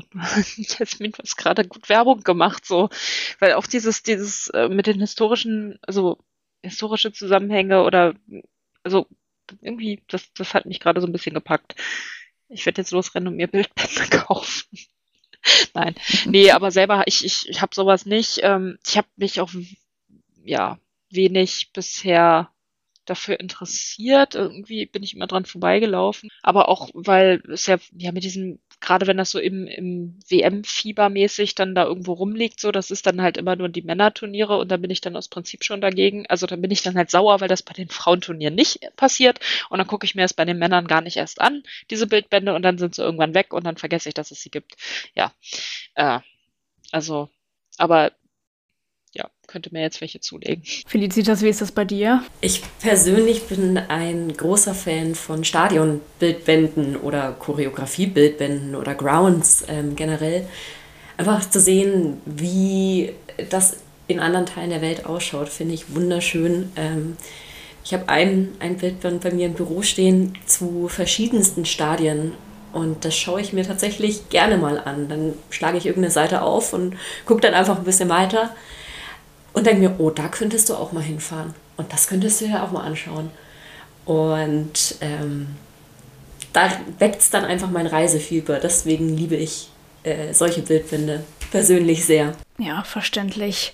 Tammy, wie, ist die Lage da bei dir, was Bildbände angeht? Ja, da ich, bin ich auch nicht so erfahren. Ich schaue mir gerne Bilder von Choreografien auch online an, aber habe jetzt nicht keine Bildbände oder so dazu. Und ich erinnere mich auch nur um den Hype, dass Paul Ripke eben damals ähm, die, das Nationalteam der Männer begleitet hatte zur WM, als sie den Titel geholt haben, 2014. Und da erinnere ich mich noch, dass es vielleicht so eine Art von neuer Sportfotografie war oder einfach so, er war halt so nah dran und so wie kein anderer. Das hatte mich schon auch, aber eben auch vorrangig, also ich hatte jetzt nicht das Bedürfnis, mir diesen Bildband zu kaufen, aber ich habe es mir online auch intensiv angeguckt, was es da so gab, weil ich das dann doch auch irgendwie interessant fand und seine Bildsprache auch sehr interessant fand, obwohl es Männer waren. Wir haben ja schon eingangs gesagt, dass es natürlich bei Fußballbüchern einen sehr starken Fokus auf Fußball der Männer gibt ähm, gibt. Und deswegen ist jetzt meine Frage an euch, welche Fußball der Frauenliteratur äh, gibt es und welche Empfehlungen habt ihr da vielleicht? Ich glaube, Ellen hat, dann, hat da eine sehr große Auswahl. Jetzt zum dritten Mal, Another Lights and in, in, in the Dark das beste Buch. Nee, ich habe noch, also ich habe jetzt noch so welche, die habe ich aber noch nicht gelesen und die liegen seit Jahren bei mir rum. Ähm, da ist ein Buch, ähm, The National Team, The Inside Story of the Women Who Changed Soccer von Caitlin Murray oder so. Ich kann diesen Nachnamen nicht aussprechen. Da geht es ähm, darum, wie die USA ja so gut geworden sind, das Nationalteam, ähm, wie es jetzt ist. Sieht alles super aus. Ich weiß nicht, warum ich es nicht gelesen habe bisher. Und äh, dann gibt es noch The Making of the Women's World Cup. Das ist von Kieran Tivem, Tivem, weiß ich nicht, wie man es ausspricht, und Jeff, Jeff Kassouf. Das liegt bei mir auch rum und sollte ich auch mal lesen. nee, ich, ich, das sind alles so Bücher, die ich, die ich über Twitter dann, äh, weil ich den Leuten auch allen folge und dann haben die ihre Bücher veröffentlicht und äh, ja, und dann habe ich mir die gekauft. Und dann habe ich sie nicht gelesen. Aber es gibt, ja, es gibt viele, also gerade englischsprachige Bücher gibt es, gibt es sehr viele, die auch sehr schön, schön aufgemacht sind. Sehr informativ, hoffentlich, wenn ich sie lesen werde. Ja, auf jeden Fall. Ich habe auch das Gefühl, dass der englischsprachige Markt da vielleicht ein bisschen größer ist als der deutschsprachige Markt. Äh, Felicitas, hast du Empfehlungen? Ein aktuelles Buch, das ich da empfehlen würde, ist Der Fußball der Zukunft von Justin Kraft und Alina Ruprecht, unter anderem, die das eben herausgegeben haben. Ähm, da ist der Untertitel Wie Frauen den Sport revolutionieren. Und es geht aber unglaublich vielseitig, nicht nur um deutschen Frauenfußball, sondern auch international. Es sind sehr, sehr viele spannende Texte mit dabei, ähm, aus denen ich auch immer wieder was Neues rausgezogen habe. Ähm, das fand ich jetzt einfach wunderschön und total spannend und auch sehr, sehr schnell zu lesen und sehr gut zu lesen, weil es sehr kurze Kapitel immer zu den verschiedenen Bereichen sind. Ähm, und ich muss euch zustimmen, ich glaube, der englische Fußballbuchmarkt ist da dem Deutschen doch noch um einiges voraus, was ähm, Frauenbücher angeht, was Frauen über, äh, Bücher über äh, Frauen im Fußball angeht. Ähm, und auch wie vielseitig da auch nochmal der Fußball behandelt werden kann. Das hat sich in den letzten Jahren auch sehr geändert hier in Deutschland. Aber England ist da schon sehr, sehr spannend anzuschauen. Felicitas, du hast ja auch vorhin schon gesagt, dass quasi es auch weniger Frauen Romane zu diesem Thema und so schreiben. Was glaubst du, woran liegt das oder warum ist Deutschland da so hinterher? Es ist immer noch so, dass generell ein Bruchteil der Bücher, der Neuerscheinungen, schon, äh, Neuerscheinungen generell von Frauen sind. Also letztes Jahr sind, sind ungefähr 270 Bücher über Fußball erschienen, also zwischen Juli 2021 und Juni 2022. Und ich habe vorhin mal nachgezählt, also es waren so zwischen 20 und 25 Autorinnen genannt, äh, was einfach unglaublich wenig ist. Ich glaube, es hat immer noch damit zu tun, dass das Fußball so eine nicht Männer, also es ist ein männerdominiertes Feld ähm, und die Frauen immer noch viel zu viel Kritik bekommen. Ich finde die Frauen oder die Bücher von, von Frauen unglaublich fantastisch. Es fehlen einfach immer mehr oder immer weiter noch die Autorinnen, die sich mit dem Thema beschäftigen und die dann auch publiziert werden. Ich glaube, es ist auch ein großes Problem, wer wird publiziert, ähm, was kaufen die Verlage, was wird von den Verlagen dann wirklich äh, in, in Erscheinung gebracht. Das ändert sich zum Glück und ich bin sehr gespannt auf die nächsten Jahre, was da noch kommt. Ja, ich glaube, es ist halt auch wirklich, dass ähm, im Verlagswesen Frauen dann doch äh, oft auf, ich sag mal, die Frauenthemen reduziert werden, wenn man sie dann publizieren möchte, muss, gefühlterweise. Weil, wenn ich mich jetzt zum Beispiel hinsetze und irgendwie über einen obskuren HSV-Fußball eine Biografie schreibe, keine Ahnung, Heinz Spundflasche, das wird ja niemand notwendigerweise von mir haben wollen, sondern da wird dann halt eben doch äh, eher ein Autor äh, gewählt werden, der diese Recherche unternimmt oder sich dieses Themas annimmt und äh, der Pitch würde halt wahrscheinlich äh, noch mehr so scheitern, sei es halt eben ein obskures Thema, das jetzt keinen unmittelbaren Frauenbezug hat, oder sei es ein beliebtes Thema, das keinen unmittelbaren Frauenbezug hat. Bei beidem würde man wahrscheinlich in den meisten Verlagen äh, eher auf Ablehnung stoßen oder es würde ein männlicher Autor äh, bevorzugt. Das wäre jetzt meine Einschätzung, wie das äh, mit der Themenvergabe läuft. Außer natürlich, man hat es eben bereits Werke vorzuweisen, was schwierig ist, aber ja, ich, ich glaube einfach für die allgemeinen Themen äh, gibt es doch große Hürden. Ich würde fast sogar noch ergänzen, dass selbst bei den Frauenthemen manchmal trotzdem dann wieder Männer darüber schreiben.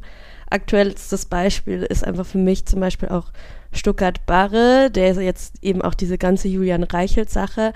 Klar, er hat da auch irgendwie eine Rolle drin gespielt, aber irgendwie als PR für sich nutzt, dass er jetzt den MeToo-Mann geschrieben hat, wo ich halt auch so bin, come on, es gibt so viele Frauen, die über diese Causa von Machtmissbrauch schon geschrieben haben.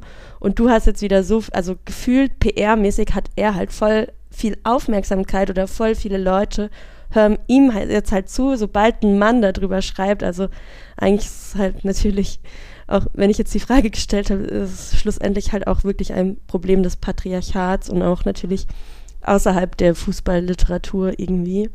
Ich kann dazu auch noch empfehlen, ich habe mir das nämlich noch aufgeschrieben, es ist eigentlich kein Fußballbuch, aber ich habe mir Rebecca Endlers Das Patriarchat der Dinge aufgeschrieben, weil sie da auch kurz darüber schreibt, über, also da geht es ja ein bisschen darum, wie Dinge in unserer Gesellschaft ähm, äh, für, explizit für Männer designt sind oder äh, hergestellt werden. Und äh, sie hat da auch kurz was zu den Fußballschuhen geschrieben äh, was ich sehr cool fand, weil ich tatsächlich früher auch mal äh, explizit äh, designte für Frauen Fußballschuhe hatte, die sehr cool waren. Das gab es aber nur sehr, sehr kurz im Handel und irgendwann dann nicht mehr.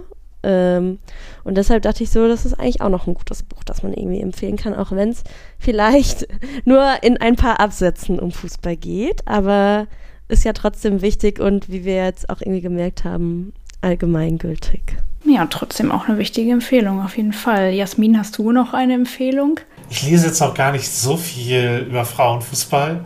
Ähm, da verfolge ich halt äh, den HSV in seiner dritten Liga und äh, bin halt einfach sonst nicht auf dem, dem großen Stand da. Also es ist einfach da. Also deswegen habe ich jetzt nicht super viel. Ich habe jetzt tatsächlich jetzt auch wieder von einem Mann geschrieben, aber ich habe äh, letztens Girls with Balls, The Secret History of Women's Football gelesen, weil da geht es sozusagen darum, wie äh, es Beliebtheit erlangt hat in den ja, frühen 20. Jahrhundert in Großbritannien und äh, was für kulturelle Auswirkungen das hatten. Und das ist eben eine, auch eine Diskursgeschichte. Und ich habe das halt gelesen oder nochmal gelesen, um mich damit zu beschäftigen, wie halt Vergleiche zu jetzigen Sportdiskursen eben über den Ausschluss von etwa eben Trans- oder Interpersonen aus dem Sport äh, ja, da Parallelen finden und äh, woher dieser Gedanke von getrennten Ligen oder eben äh, einer wichtigeren äh, Gewichtung von äh, Männerfußball, also wo, da, wo das herkommt und wie sich das halt auch eben entwickelt hat und was halt dagegen geschrieben wurde. Das ist halt ein Buch, das halt da auch viele Quellen zitiert und äh, Trends aufzeichnet, deswegen fand ich es äh, erhellend, so insgesamt, aber ja, halt auch wieder mal ein Mann, der über das Thema geschrieben hat und sich dem angenommen hat. Ähm, aber da ich es halt eben für die, für die Diskursgeschichte gelesen habe, war die Perspektive da auch ähm, kein großes Hindernis. Okay. Dann kommen wir jetzt nochmal auf unsere Gästin zu sprechen. Felicitas, du arbeitest bei der Deutschen Akademie für Fußballkultur.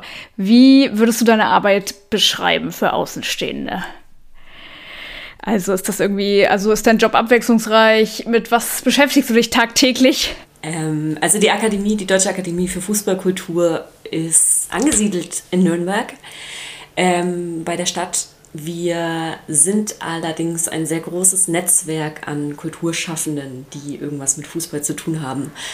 Ähm, unsere Arbeit ist einerseits sichtbar machen, was Fußball eigentlich oder Fußballkultur eigentlich macht, deutschlandweit. Wir versuchen möglichst viele Veranstaltungen ähm, zu, weiter zu verbreiten. Ähm, was passiert fußballkulturell? Wer hat was veröffentlicht? Ähm, dabei nicht nur unsere Mitglieder in den Fokus zu stellen, sondern einfach zu gucken, was passiert so generell.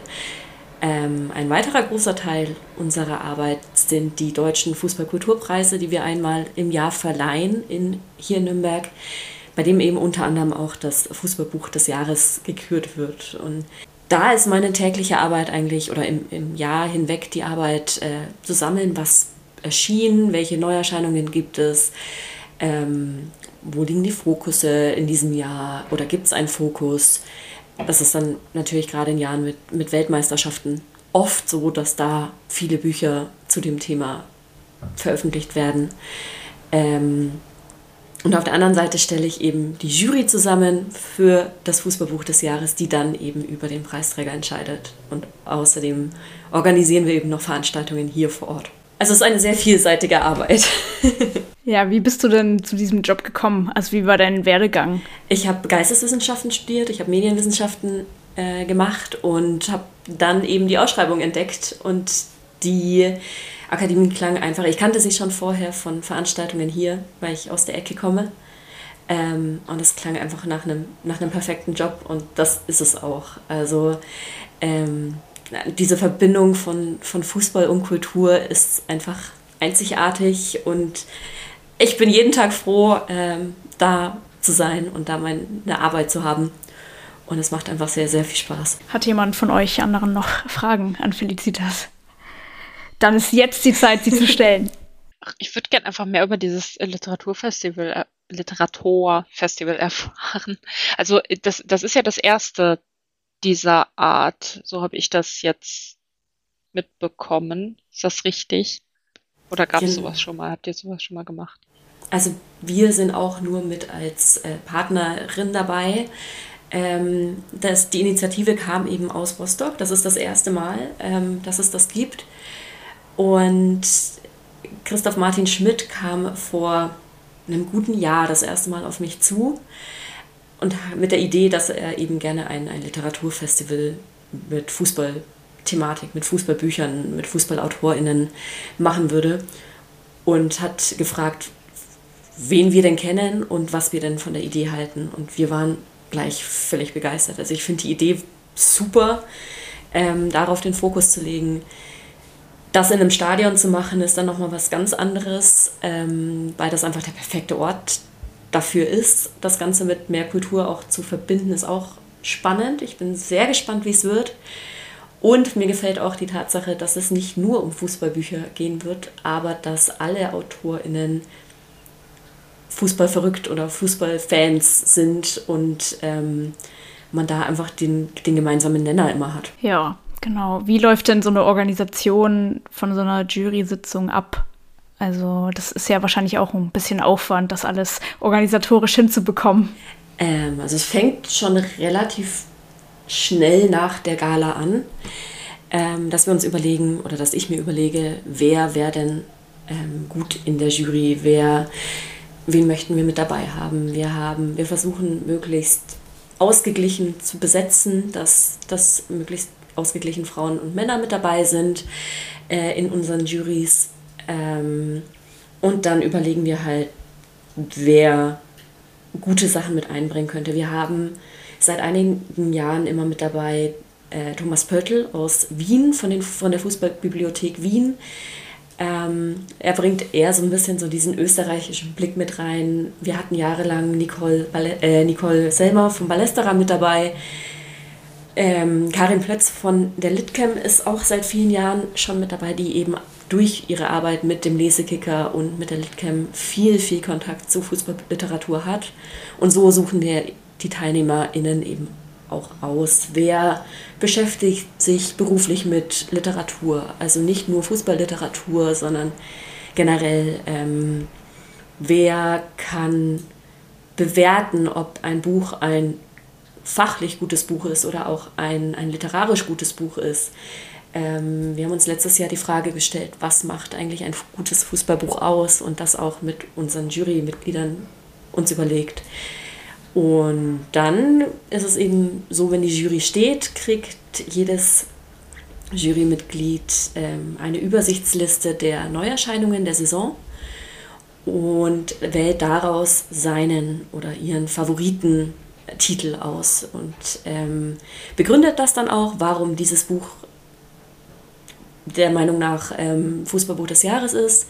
Und dann wird in einer gemeinsamen Sitzung drüber diskutiert. Es wird ähm, nicht nur über den Inhalt, sondern auch über die Sprache, über die, das Layout, über die Themenwahl, über alles Mögliche wird dann gesprochen und am Ende kommt ein Preisträger oder eine Preisträgerin raus ähm, und das Fußballbuch des Jahres ist gewählt. Okay, hast du meine nächste Frage direkt schon beantwortet, nämlich wie die Personen ausgewählt werden, die in der Jury sitzen.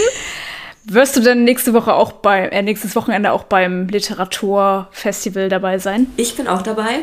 Ich freue mich schon sehr, ähm, die Autorinnen zu treffen, neue Kontakte zu schließen, Texte über Fußball zu hören. Ähm, ich bin auch tatsächlich aktiv mit dabei. Ich werde ein bisschen was über die Akademie erzählen und ich werde auch ähm, am Freitagabend die Laudatio halten. Ähm, und ja, ich freue mich schon sehr auf diese drei Tage in Rostock mit äh, vollgefüllt mit Fußballliteratur. Gibt es ein persönliches Highlight, auf dich, das du dich persönlich besonders freust? Das Zusammensein. Also das ist für mich schon immer das Highlight, sich austauschen zu können. Was, was machen die anderen eigentlich gerade aktuell? Äh, woran arbeiten die AutorInnen? Ähm, und ansonsten einfach diese, diese Verbindung Fußballliteratur im Stadion zu hören, im, das wird schon ein Highlight für mich werden. Und ähm, du hast ja vorhin auch erzählt, dass du eigentlich nur noch Fußballliteratur liest. Ist das aus persönlichem Interesse oder hat das mit der Akademie zu tun, dass du nur noch Fußballsachen liest? Also dadurch, dass ich über die Arbeit sehr, sehr viel lese und sehr viel lesen möchte und auch immer wieder super Bücher zugeschickt bekomme zum, zum Lesen, ist es einfach so, dass ich dann, wenn ich meine Freizeit für mich habe, leider zu wenig andere Bücher lese und mich dann doch mal hinsetze und Fußball gucke oder auch irgendwas am Fernseh schaue, was überhaupt nichts mit Fußball zu tun hat. Aber ähm, wenn ich dann Urlaub habe, dann versuche ich schon auch Bücher zu lesen, die nichts mit Fußball zu tun haben. Okay, dann würde ich sagen, so zum Abschluss, dass jede von uns vielleicht nochmal so eine absolute Fußballbuchempfehlung hier raushaut. Also Ellen, deine kennen wir, glaube ich, schon. Oh Mann, vielleicht hast du ja noch eine andere. Gemacht. nee, habe ich nicht. Das ist, das ist auch gut. Ich habe nur die, weil die einfach toll ist. Under the Lights and in the Dark. Sehr gut. Steht jetzt auf meiner Liste auf jeden Fall. Jasmin, wie sieht es bei dir aus? Ich glaube nicht, dass ich da die eine perfekte Empfehlung oder sowas habe. Ich würde die Leute anregen, sich äh, vielleicht mit äh, ja, historischen Bänden zu speziell ihrem Verein oder ihrer Region zu beschäftigen und mal zu gucken, was eben vielleicht vor 1963 oder im Frauenfußball oder so da passiert ist und äh, ja, sich ein Buch rauszusuchen, was eben da speziell äh, Interesse hatte. Tammy, was ist deine absolute Empfehlung, falls es die gibt? Ich habe eigentlich mein, mein Pulver schon verschossen, aber also ich kann wirklich sagen, dass eben äh, Dagrun Hinzes Ballbesitz mich sehr krass geprägt hat und äh, eben ich allen empfehlen kann, das Buch wirklich mal zu lesen und äh, ich auch froh bin, dass wir über so viele verschiedene Sachen heute gesprochen haben und ich finde, da schon sehr, sehr viele sehr gute Empfehlungen dabei waren und ich mich freue, wenn wir quasi jetzt den ZuhörerInnen äh, neue Anstöße gegeben haben und sich die ein oder andere eben entweder mit der Literatur oder dem Literaturfestival beschäftigen. Das finde ich toll. Felicitas, deine Top-Empfehlung.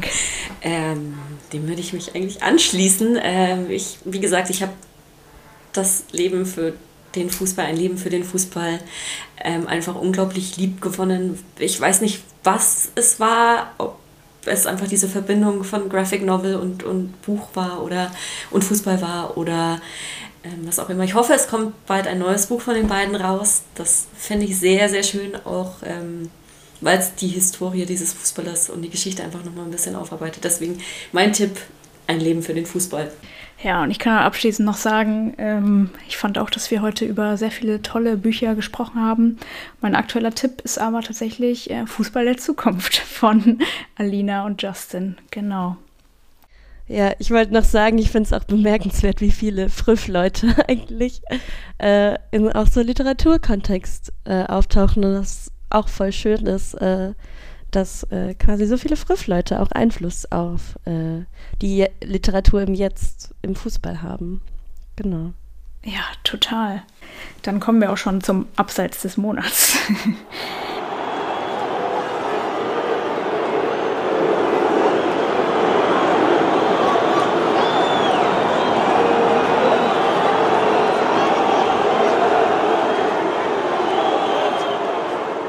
Das wird präsentiert von Jasmin, wollte das, glaube ich, mal kurz umreißen. Ich kann es zumindest anreißen. Ja. ja, wir haben ja bereits über Frauenfußball gesprochen und dass dieses Jahr eine WM ansteht, die Effekte hat bis zu, es werden mehr Bücher über das Thema publiziert. Dennoch ist Stand jetzt unsicher, ob es denn eine Live-Übertragung der Spiele geben wird, weil die FIFA und die ähm, Fernsehsender dort noch uneins sind. Also die Rechte wurden bisher nicht verkauft. Nach Eigenaussagen der Fernsehsender gab es dort Angebote, die sich sozusagen in äh, branchenüblicher Höhe bewegen. Und auf der anderen Seite sagt die FIFA, dass es halt äh, im Grunde lächerlich geringe Angebote seien, die äh, dazu führen, dass man dann im Zweifel halt auch in großen Märkten die Rechte eben nicht verkauft, weil ja, offenbar Infantino bereit ist, das Ganze auch erpresserisch anzugehen. Und für mich bleibt da bei beidem das öffentliche Interesse einfach hinten an. Also sowohl die wahrscheinlich äh, wenig gegebene Bereitschaft äh, der öffentlich-rechtlichen da viel Geld in die Hand zu nehmen und auf der anderen Seite eben dass äh, die FIFA aus den äh, Erfolgen der letzten Jahre, äh, was auch Zuschauerinnenzahlen angeht, den Schluss zieht, ja, jetzt melken wir das mal richtig. Ja, hat da noch jemand was hinzuzufügen ich zum Abseits des Monats? Ich glaube, das ist bei vielen noch gar nicht richtig angekommen.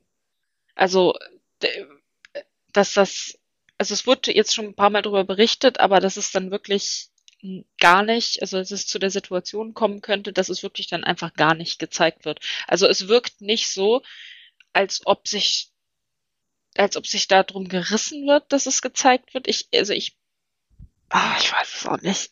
Es ist wieder, wieder so ein Ding, da sitzt du dann da und denkst dir so, ja, okay, bei Männern wird es halt nicht passieren. Fertig. Bei den Männern wird auch jetzt schon die Vorberichterstattung beginnen. Aber das, äh, das kennen wir ja. Und ich glaube, was auch noch hinzukommt, äh, sind die Anstoßzeiten durch die Zeitverschiebung, dass das vormittags ist. So, dass man so Spiele um neun Uhr morgens hat. Das ist auch etwas, was in der Argumentation der Sender, gerade der europäischen Sender natürlich dann auch äh, mit reinspielt, weil die natürlich sagen, ja, äh, da, da schalten halt dann nicht so viele Leute ein. Da se sehen wir jetzt nicht ein, warum wir da jetzt so viel Geld für bezahlen müssten.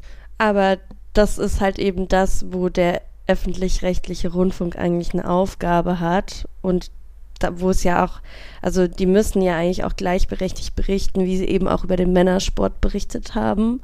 Und dann sollte die Uhrzeit auch keine Rolle spielen, vor allem, weil die ja auch nicht privat finanziert sind, sondern eben öffentlich-rechtlich.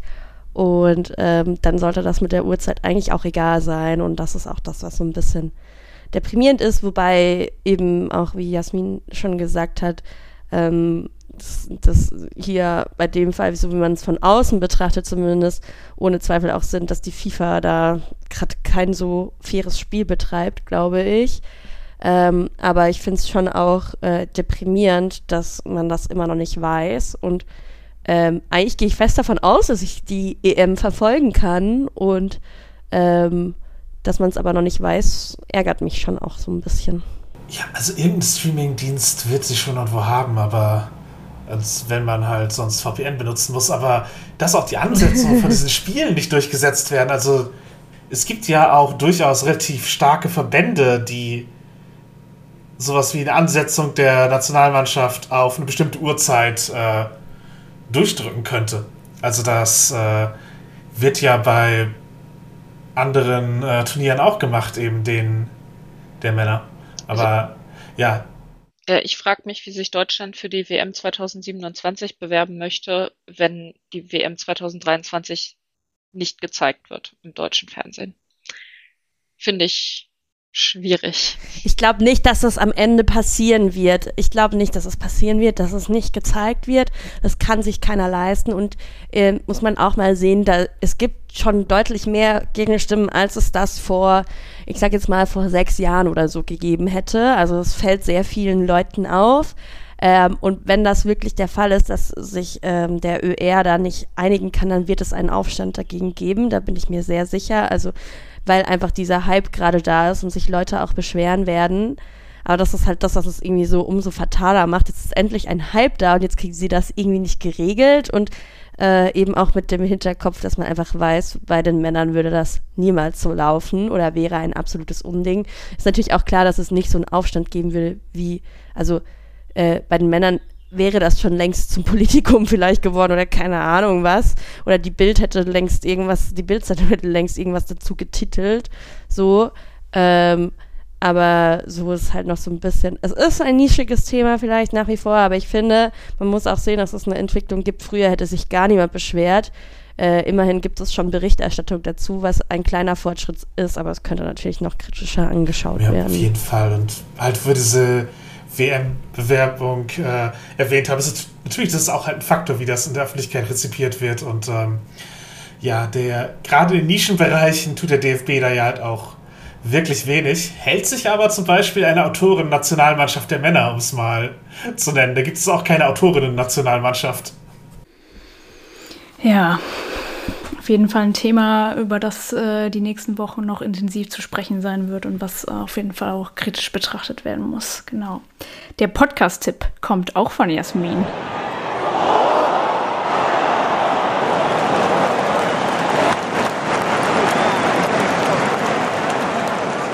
Äh, ja, und wir haben ja jetzt gerade schon kritische Betrachtung von Berichterstattungen gehabt. Wir haben Stuttgart Barre und äh, die Bild äh, bereits erwähnt. Ich würde Boys Club empfehlen. Das ist ein Podcast, ich glaube Spotify Exclusive, bei dem es um die Machenschaften der Bildzeitung und vor allen Dingen auch die internen Dynamiken gerade um äh, Julian Reichelt und dessen Entlassung und äh, den davor gegangenen äh, Machtmissbrauch geht. Und dabei werden eben InsiderInnen befragt, also Leute, die bei Springer gearbeitet haben, aus dem Umfeld stammen, äh, teilweise eben direkt äh, Personen sind, gegen die Julian Reichelt seine Macht verwendet hat und die mit ihm eben in äh, Beziehungen mit fragwürdiger Machtdynamik äh, gewesen sind. Und das Ganze ist nicht nur für, ich sag mal, Medien, Journalismus-Insider interessant, sondern ganz allgemein für Menschen, die hinter die Kulissen von ähm, Meinungsmache und äh, Redaktionen blicken wollen und auch den Umgang insgesamt damit oder wie Leute dazu kommen, halt äh, ja bei Springer zu arbeiten. Also ich fand es äh, bisher sehr erhellend und es ist auf jeden Fall wert, dort mal reinzuschauen, gerade wenn man bereits Spotify hat. Ja, danke für den Podcast-Tipp, Jasmin. Der klingt auf jeden Fall sehr interessant. Ich glaube, da werde ich auch mal reinhören. Ja, dann sind wir eigentlich auch schon am Ende heute. Ähm, vielen Dank an Ellen, Jasmin und Tammy, dass ihr hier die Sendung äh, mit mir gestaltet habt. Und äh, vielen Dank an Felicitas, dass du heute unsere Gästin warst. Ich hoffe, es hat dir Spaß gemacht. Ich fand es auf jeden Fall eine sehr ähm, schöne Aufnahme. Genau. Was gibt es sonst noch zu sagen? Ähm, folgt uns auf Social Media und äh, lest Fußballbücher, denn äh, Lesen ist äh, eine gute Sache, würde ich sagen. Habt ihr noch was zum Abschluss zu sagen? Under the lights and in the dark.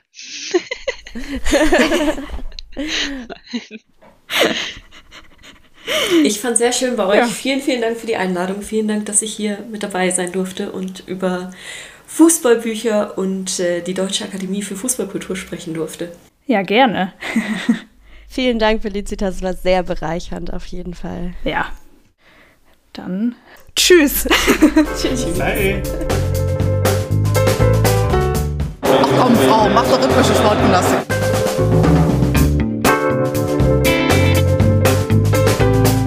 Themen rausarbeiten, neugierig sein, ähm, dieses journalistische Brainstorming, wenn man unterschiedliche Haltungen zu gewissen Themen hat, das richtig bis an die Grenzen zu bringen. Ich lebe das zumindest mit und denke da nicht mehr viel, sondern bin einfach da und bin in jeder Sekunde bereit zu reden, zu schildern.